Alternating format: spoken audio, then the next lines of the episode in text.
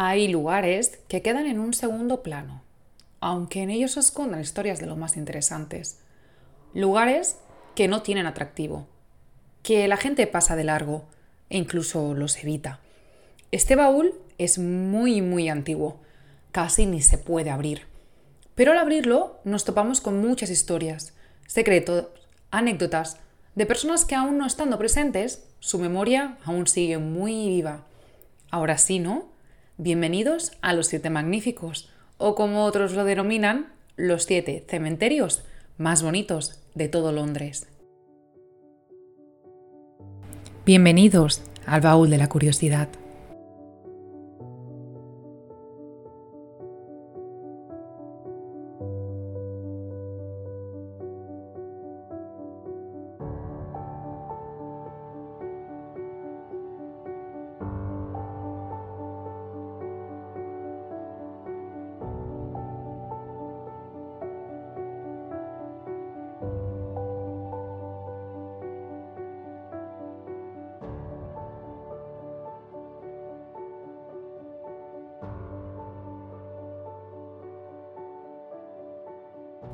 Estos siete cementerios se encuentran en el núcleo de Londres. Aunque os esté hablando de cementerios y pueden entenderse como lugares poco atractivos, dejadme que os diga que esconden más misterios, cuentos, leyendas y anécdotas que otros muchos lugares de esta ciudad. Puede ser que se mencionen en alguna guía turística o que a alguno le suene de algo el nombre, pero pocos saben la de fábulas que giran en torno a estos lugares tan mágicos. ¿Me creerías si os digo que en uno tiene tres capillas que atienden a todas las religiones? ¿Y en otro que todas sus plantas están ordenadas alfabéticamente? Vamos a ello. Para que nos pongamos en contexto, es necesario explicar el origen de los siete magníficos, y es que estos cementerios tenían como objetivo acabar con la emergencia de que años antes había surgido, y es que los cementerios estaban totalmente abarrotados, llegados al punto que funerarios vestidos de clérigos realizaban entierros ilegales, donde quisiera que fuese, enterrados unos con otros, a ras de suelo, o es que a menudo los lanzaban al río.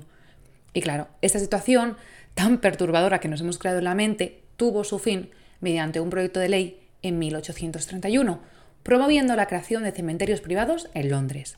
Y de ahí la creación de siete cementerios destinados a acabar con la crisis fúnebre. El cementerio de Kensal Green se inauguró en 1833, mientras que el cementerio de West Norwood aceptaba entierros ya en 1837. El cementerio de Highgate abrió en 1839. Los cementerios de Avney Park, Nunhead y Brompton ya estaban en funcionamiento en 1840 y el cementerio de Tower Hamlet se inauguró en 1841. Para explicar todo lo que esconden, necesitaría grabar siete podcasts diferentes. Pero como el tiempo en esta vida está marcado, es necesario acotarlo. Aún así, cada cementerio tiene su página web donde detalla todo lo necesario para sus visitas. Pero como dice el dicho, andando que es gerundio, vamos a descubrir, ahora sí, los siete magníficos.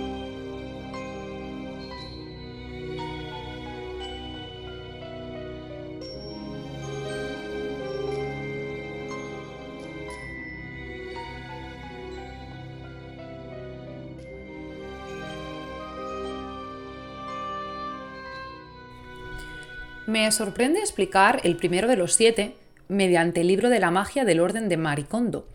Aunque no hubiese nacido para cuando el cementerio entró en funcionamiento, tiene un toque de esencia de Kondo. Avney Park Cemetery es un cementerio un tanto peculiar. El considerado como el más salvaje de todos, o como una mini reserva natural, fue diseñado como un parque y cementerio. Y claro, con más de 2.500 especies de árboles y arbustos, pues fue necesario un orden. ¿Y qué hicieron? Pues ordenarlo todo con un método infalible. Antiguo como el carbón, vamos. Distribuyeron las plantas por orden alfabético. Así que quien tenga mucho tiempo y muchísima paciencia se puede acercar a Avney Park para comprobarlo. Ya situados en el pequeño oasis, es necesario saber que este cementerio guarda muchos secretos y muchas anécdotas. Si vienes dispuesto a comprobar el orden alfabético de las plantas, debes saber que este cementerio se formó a partir de diferentes propiedades, y una de ellas fue la del inconformista Isaac Watts. A ver, inconformista en el sentido religioso, no frente a la actitud de la vida, tampoco tuve el placer de conocerlo, pero vamos, el inconformismo anglicano lo formaban aquellos protestantes que no se conformaban con los usos y costumbres de la iglesia anglicana.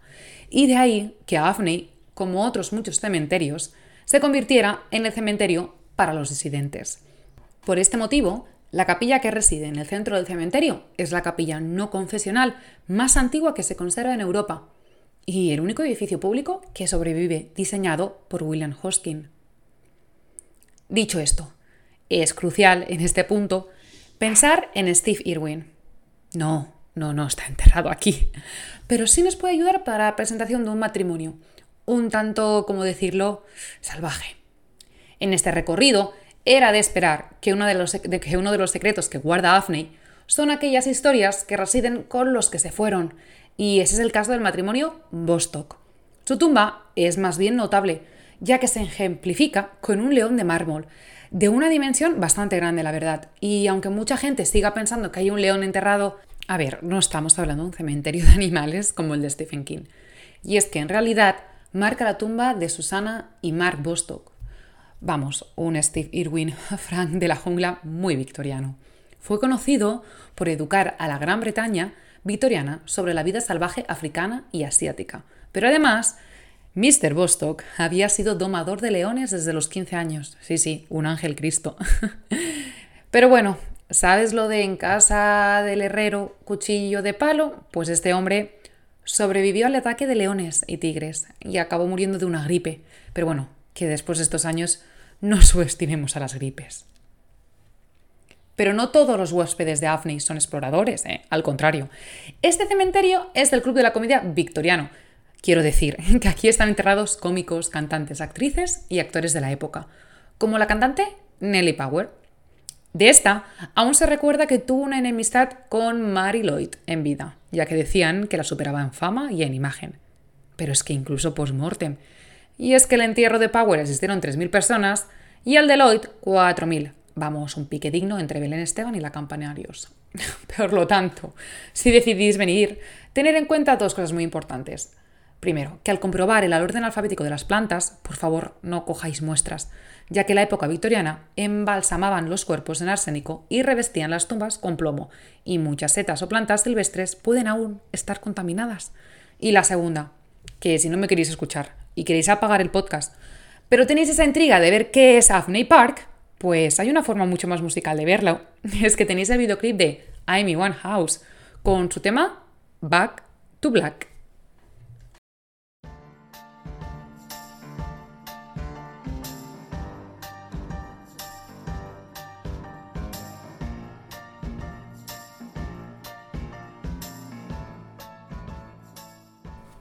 Pensaba encontrar el manifiesto comunista en el baúl para hablar del segundo magnífico, Highgate Cemetery.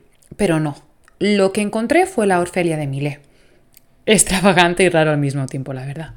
Estamos hablando del segundo de los siete, Highgate Cemetery. Para mí, uno de los más bonitos. La elevación con vistas a Londres, junto con su arquitectura única, significaba que se alentaría a los ricos a invertir. Highgate atrajo a una clientela variada y durante los siguientes 20 años se convirtió en uno de los cementerios más de moda en la capital. En 1854, la Compañía del Cementerio de Londres fue tan rentable que el cementerio se amplió. Este nuevo terreno se conoce ahora como el Cementerio del Este, que se inauguró en 1856 y realmente sí que atrajo a grandes inversores, como el millonario propietario de un periódico Julius Beer. Fue uno de esos inversores que construyó el monumento más impresionante del cementerio a su hija a edad de 8 años. Hacia el cambio de siglo, el deseo de funerales elaborados estaba menguando y las familias comenzaron a elegir memoriales menos ostentosos. Al estallar la Primera Guerra Mundial, muchos de los 40 jardineros del cementerio fueron llamados a luchar. Y claro, cada vez más un mayor número de tumbas fueron abandonadas a medida que las familias murieron o se mudaron y el mantenimiento pues se volvió mínimo. Las dos capillas se cerraron, la London Cemetery Company fue finalmente declarada en quiebra en 1960 y fue absorbida por la United Cemetery Company, que era más grande, que durante los siguientes 15 años pues, luchó por mantener el cementerio a flote. Pero los fondos finalmente se agotaron y las puertas se cerraron. El cementerio se enfrentaba a un futuro sombrío e incierto. En cambio, en 1975, The Friends of Highgate Cemetery se formó con el siguiente objetivo, promover la conservación del cementerio, sus monumentos y edificios, la flora y la fauna, para el beneficio del público como una amenidad ambiental.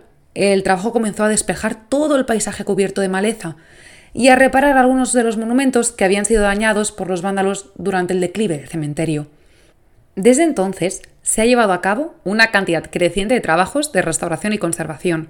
La avenida egipcia, el Círculo del Líbano y la Catacumba de la Terraza, junto con más de 70 otros monumentos, han sido incluidas en la lista de patrimonio inglés y más del doble de ese número ha recibido atención y mantenimiento de expertos.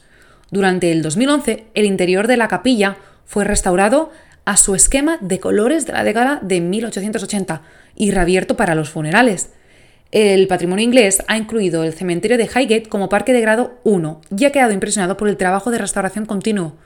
Ambos lados del cementerio permanecen abiertos como cementerios activos y los entierros se llevan a cabo semanalmente. Pero, ¿qué esconde este cementerio? El cementerio de Highgate despierta tanto interés que es típico ver a un gente sorprendiéndose de la tumba de Karl Marx, de George Michael o de Elizabeth Sidal. Pero, ¿qué hay de esas personas que sin fama fueron enterradas aquí? Ellas también tienen mucho que contar. Mira, como es el caso de Alexander Livitinenko, quien se convirtió en la primera víctima confirmada de síndrome de radiación aguda causada por la exposición letal del polonio 210. Su ataúd fue revestido por plomo. O como Thomas Sayers, famoso boxeador de premios que hasta el día de hoy ostenta el funeral más grande de la historia del cementerio. Más de 10.000 personas se acercaron, incluido León, su fiel perro, que fue el principal doliente. Además, aquí enterrados criminales como Adam Worth, aunque no nos suene este nombre, fue la clave para que Arthur Conan Doyle crease al profesor James Moriarty, y así, en 1893, Sherlock Holmes ya tuvo un enemigo a quien combatir. Aún así, sin ninguna duda, el objeto por referencia de este baúl es el cuadro de la Orfelia de Millet. Aquí está enterrada Elizabeth Sidal, modelo y musa de los pre-rafaelitas en 1848. Sidal es la que ahora está expuesta bajo el nombre de Orfelia en el Tate Britain de Londres. Pero, ¿quién era Sidal? Esta modelo tenía un aspecto virginal, una melena roja e intensa y unos ojos claros. Aquellos pintores pre-rafaelitas se volvieron locos de atar por ella, y ella casi que también. La vida de Elizabeth Sidal fue toda una aventura, y eso que falleció por sobredosis de láudano a los 32 años. El láudano es una tinta alcohólica de opio, usada mayormente en el siglo XVIII. Su consumo era tan típico que dicen que Mary Shelley iba bajo los efectos de esto para crear a Frankenstein. Pero como toda droga crea adicción, Sidal tuvo una vida marcada bajo el efecto de esa droga. Y aunque hoy en día la podamos apreciar en el cuadro de, de Orfelia, tenemos un lindo paseo hasta el final de Highgate para ver por fin dónde descansa Sidal.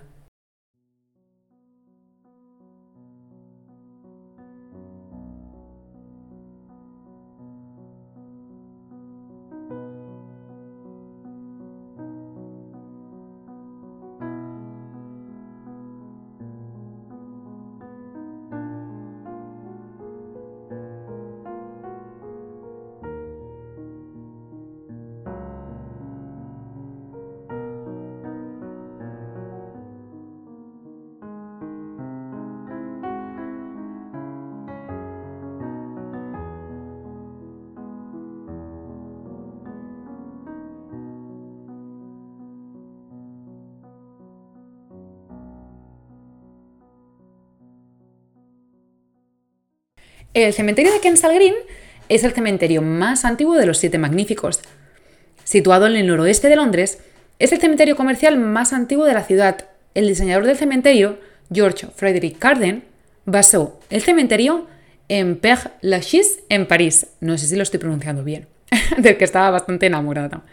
El cementerio es el hogar de muchos británicos famosos, desde el cerebro de la ingeniería victoriana y. Bart Kingdom Brunel hasta el legendario dramaturgo Harold Pinter.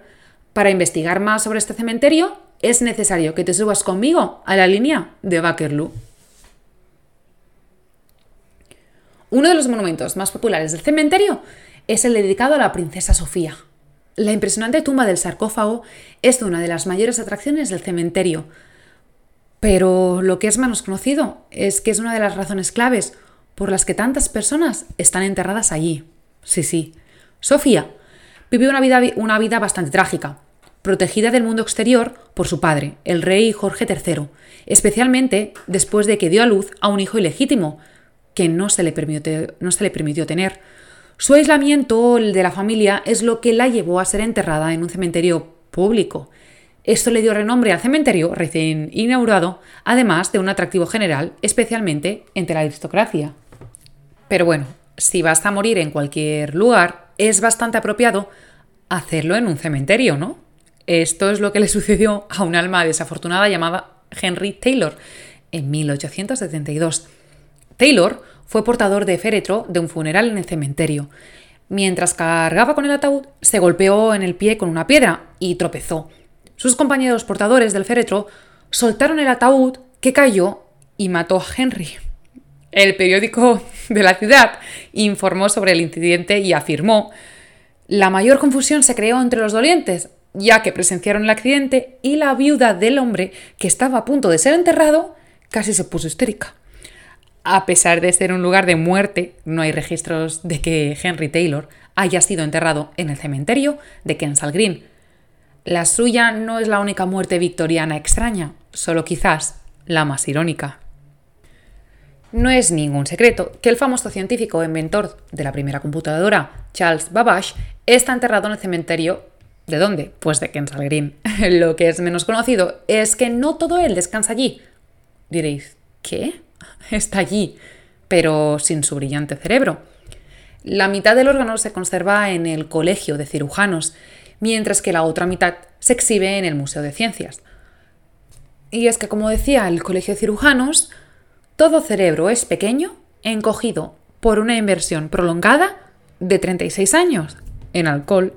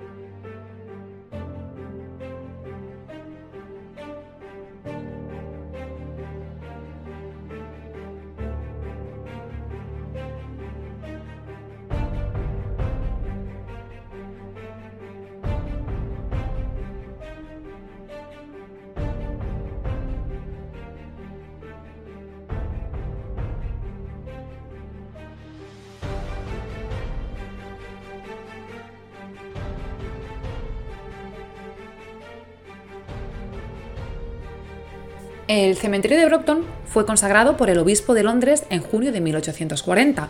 El fundador, arquitecto, inventor y empresario Stephen Geray había creado previamente los cementerios en Highgate y Nunhead, que explicaré a continuación. Hoy en día, el cementerio está incluido en el grado 1 del registro de parques y jardines históricos del patrimonio inglés.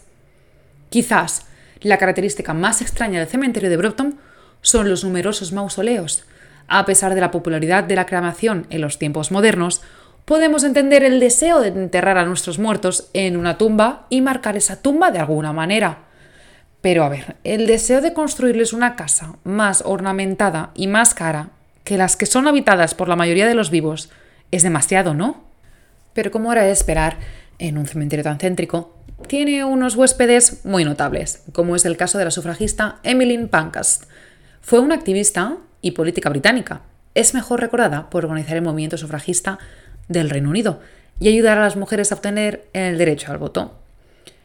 Su vida fue marcada por el sufragio, y es que la siguiente pieza encajó cuando a los 20 años conoció a Richard Pankhurst, un brillante abogado de 44, socialista y muy comprometido con la lucha por el, por el voto femenino. La conexión entre ambos fue instantánea, tanto la ideológica como la romántica.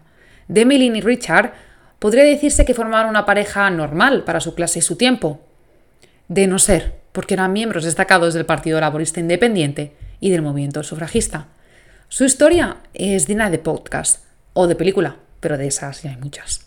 Lo dejamos por ahora. Pero Emmeline dejó un legado, el cual tenemos que dar las gracias. Os voy a hacer una pregunta. ¿Conocéis el nombre de Peter Rabbit? ¿Os suena un conejo aventurero? Se hizo famoso en 1902 de la mano de Beatrix Potter. Su autora no está enterrada aquí, pero muchos creen que usó nombres de lápidas en el cementerio para sus personajes. Por ejemplo, los nombres de las personas enterradas en el cementerio incluyen al señor Natkins, al señor McGregor, al señor Brock, al señor Todd, a Jeremiah Fisher, incluso a un tal Peter Rabbit. Y por último, pero no menos importante, es necesario saber qué esconde Brompton. Y es que es el único cementerio del mundo que tiene una máquina del tiempo. Esta historia llegó a mis oídos gracias a un partido de tenis. Os pongo en contexto. Hará un tiempo quedé con unas amigas cerca de Fulham y cuando vas por la bicicleta en una ciudad como Londres es mejor evitar todo tráfico.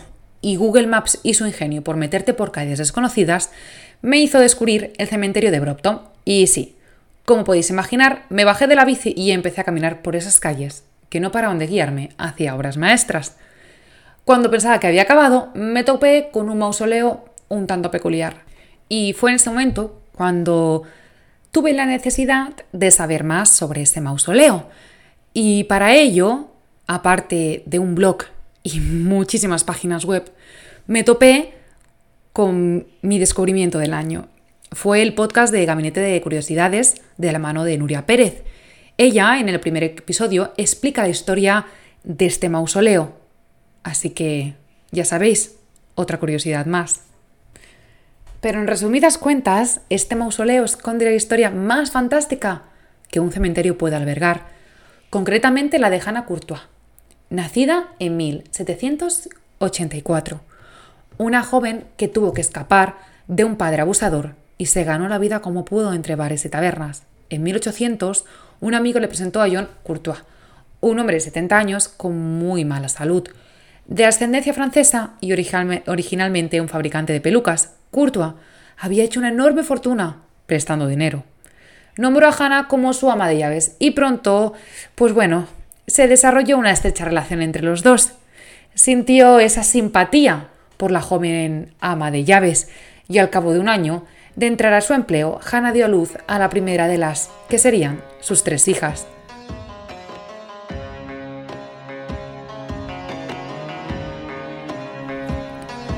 ¿Pero qué tiene que ver Hannah Courtois con una máquina del tiempo? Pues Egipto, ni más ni menos. La apertura colonial de Egipto por parte de los británicos y franceses y los avances de la arqueología alimentaron estas fijaciones. En 1877-78, el obelisco conocido aquí como Cleopatra's Needle, de casi 3.500 años, fue enviado al puesto de Londres junto al Támesis. Los objetos saqueados llenaron el Museo Británico, mientras que los periódicos estaban llenos de las hazañas de los arqueólogos y a veces de maldiciones que les imponían los faraones, enojados, cuyas tumbas irrumpieron. Hannah, como otros muchos de sus compatriotas, pareció estar cada vez más absorta en la sociedad mística que una vez floreció a las orillas del Nilo.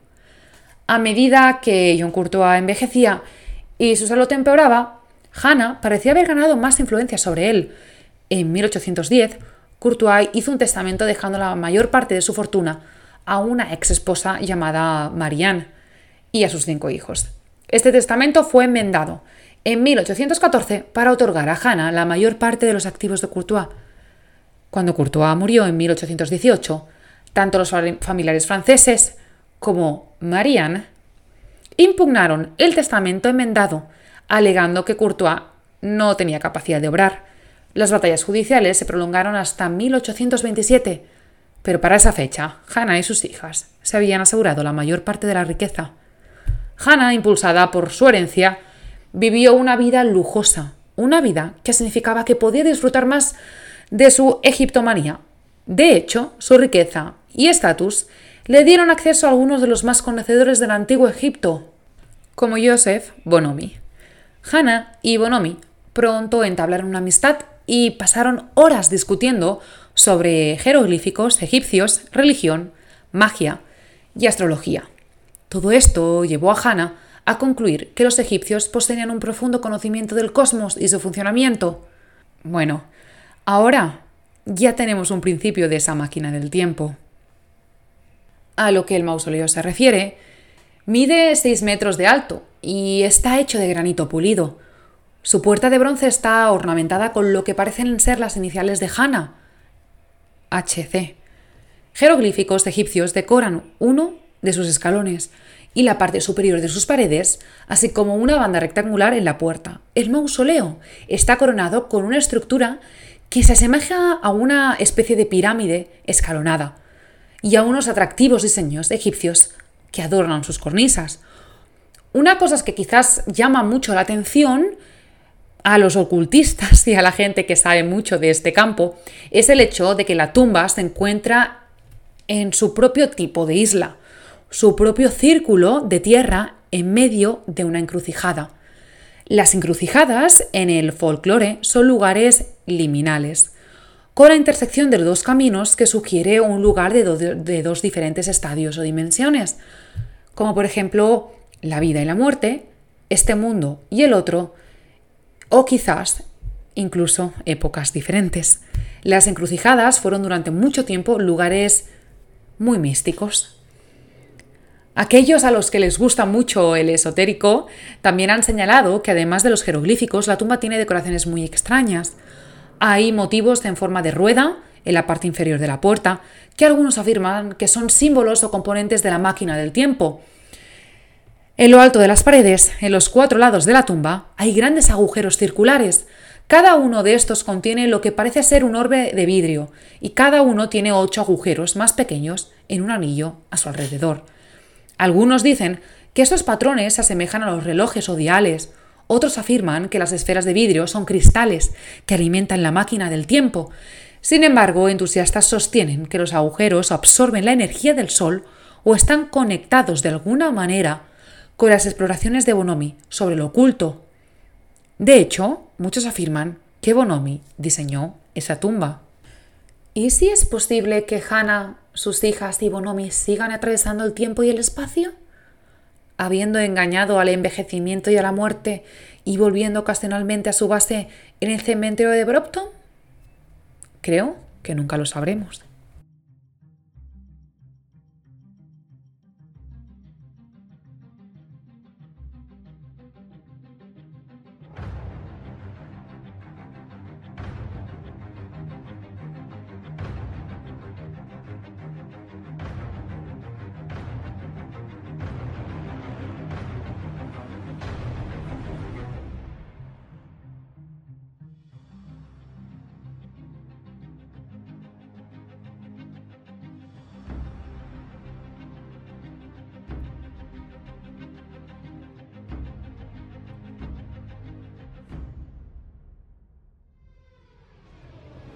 El cementerio de Tower Hamlets no se parece nada a sus hermanos, a pesar de haber sido creado por alguno de los hombres más ricos de la era victoriana. No está plagado de celebridades y extravagancias como Highgate, Kensal Green o Brompton. En cambio, el cementerio de Tower Hamlets funcionó como cementerio para las clases más trabajadoras de Londres. Se llenó rápidamente y dejó de funcionar como cementerio en 1966, pero sigue siendo un parque de cementerios, eso sí. Lo primero que hay que tener en cuenta sobre este cementerio es que fue despejado casi por completo en 1967. Sí, fue despejado por el ayuntamiento, o bien dicho, el London Council, que lo había comprado y cerrado un año antes. El plan principal era limpiar casi todas las tumbas para dar, un paso nuevo hacia un parque. Teniendo en cuenta que el cementerio era el lugar de descanso de los parientes no muy lejanos de los residentes locales, pues los planes no fueron bien recibidos por todos. Las protestas y las dificultades para el ayuntamiento para financiar el proyecto, pues finalmente causaron ese cese, pero no antes que se despejaran más de 0,7 acres para el parque previsto. Como gran parte del cementerio, la mayoría de las víctimas yacen en fosas públicas sin identificar. Una de las razones por las que el cementerio de Tower Hamlets se encontraba en un estado tan difícil a mediados del siglo XX fue el Blitz, y en 1952 se erigió un monumento a los que murieron en los ataques aéreos, hechos con ladrillos tomados de las propiedades bombardeadas. Uno de los monumentos más notables del cementerio es el de Joseph Westwood, una torre imponente de 30 pies de altura, se destaca entre las masas de tumbas sin nombre. Joseph Westwood dirigía Joseph Westwood Co., una empresa de construcción naval. La empresa se convirtió en Thames Iron Works y algunos de los empleados formaron un pequeño equipo de fútbol de trabajo, Thames Iron Works Football Club. Luego se convirtió en el West Ham United Football Club. El club todavía tiene los apodos de The Irons y de Hammers, que hacen referencia a sus raíces en los muelles de construcción naval.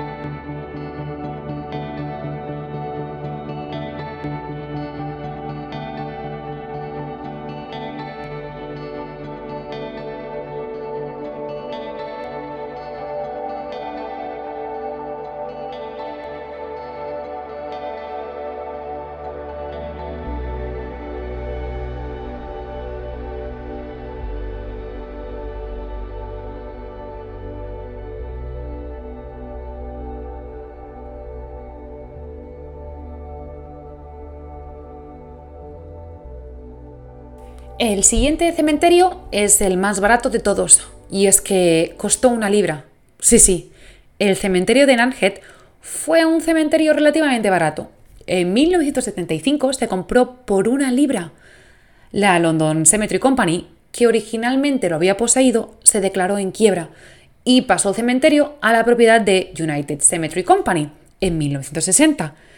Lo que pasa que esta última no podía administrar el cementerio de manera rentable por lo que cerró en 1969, bloqueó las puertas y lo dejó destrozado y arruinado.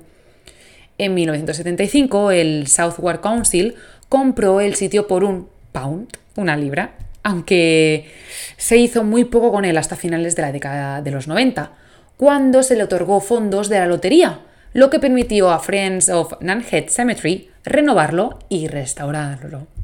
Gran parte del cementerio todavía está salvaje, como resultado de haber estado desatendido durante tantos años, con muchos caminos y lápidas inaccesibles.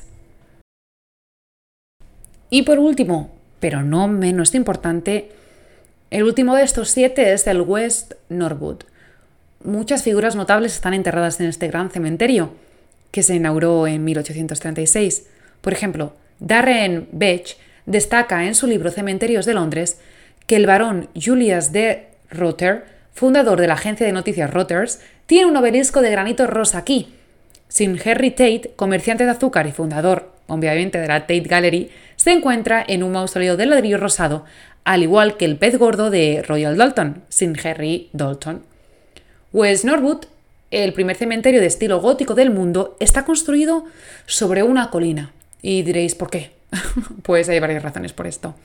Una es que se creía que el terreno elevado ayudaría a prevenir la propagación de enfermedades. Además, la capilla, que fue demolida en la década de los 60, se colocó de modo que toda la ciudad pudiera verla. Eh, un simple recordatorio de que la mortalidad está más cerca del hombre de lo que se cree. Y por supuesto, al estar en una colina, los muertos estaban un poquito más cerca del cielo. Este cementerio, como muchos otros, esconde una historia algo perturbadora. Este cementerio esconde una única tumba donde hay más de 12.000 cadáveres. Y diréis, ¿por qué? Muy simple. El ministro bautista House ofrecía sus servicios de entierro a un precio muy económico en la época y llevaba a cabo hasta nueve o diez entierros cada domingo.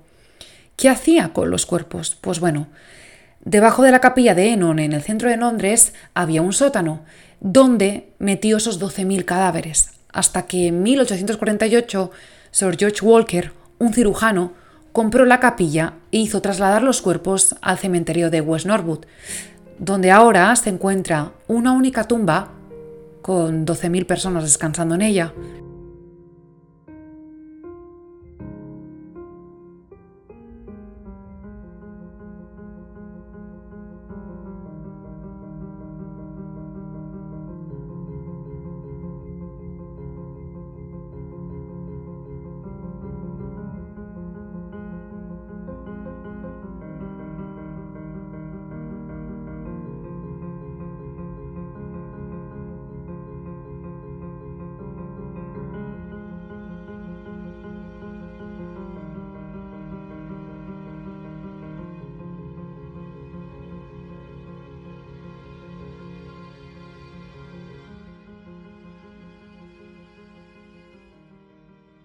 Como dato curioso, y ya para finalizar este episodio, es necesario situarnos en la estación de Waterloo, y es que muy cerca de ella, concretamente en Lake Street, se encuentra un edificio rojizo, con una especie de piedra gris en su entrada. Esta era la puerta a la estación más extraordinaria del mundo. La estación de tren se llamaba Necropolis Railway y era la estación de tren para los muertos. Sí, sí, para los muertos. Como ya ha sido comentado anteriormente, hubo un gran crecimiento de fallecidos en el siglo XIX y de ahí la creación de los siete cementerios. Sin embargo, decidieron abrir uno a las afueras del sur de Londres. El problema es que se situaba demasiado lejos, a más de 25 millas de separación de la ciudad. ¿Y qué hicieron? Pues muy fácil. Ingleses abrieron una estación de tren para transportar ataúdes y enterradores. Se llevaron a cabo bastantes viajes, hasta que en 1941 la estación fue bombardeada y se dejó de usar. Lo peculiar es que el cementerio tuvo que abrir dos paradas de tren, una para los anglicanos y otra para los inconformistas. Ahora solo nos queda acercarnos a Waterloo para recordar a aquellos que tomaron su último tren, literalmente. Y hasta aquí las siete reliquias, en sitios muy diferentes de la ciudad de Londres. Sé que suena poco turístico, que habrá gente muy escéptica a pisar un cementerio, pero realmente son obras de arte. Somos capaces de ir a un museo donde hay expuestas momias, cuerpos embalsamados, pero nos da reparo pisar un cementerio. Hay cementerios que esconden historias fantásticas, como las de Hannah, que esconden anécdotas increíbles, incluso graciosas, como las de Kensal Green. Los lugares son simples lugares hasta el que el ser humano les da un motivo para serlos. Así que os invito al menos a pasar por uno de ellos, a dejar el móvil, esas poses de influencer, el Instagram y a reconectar con toda la historia que envuelve a los siete magníficos.